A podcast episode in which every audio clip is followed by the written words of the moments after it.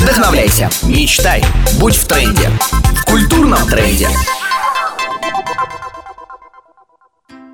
Томская областная писательская организация, которая является отделением Союза писателей России, автор целого ряда проектов, прививающих любовь к качественной литературе и к родине.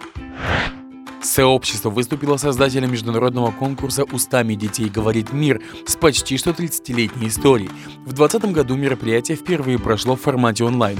Было подано 400 заявок из 9 стран и 35 регионов России. В разные годы в конкурсе принимали участие представители Казахстана, Киргизии, Вьетнама, Китая, Монголии, Индонезии, Беларуси, Украины, Молдавии, Кот-д'Ивуара, Конго и других стран.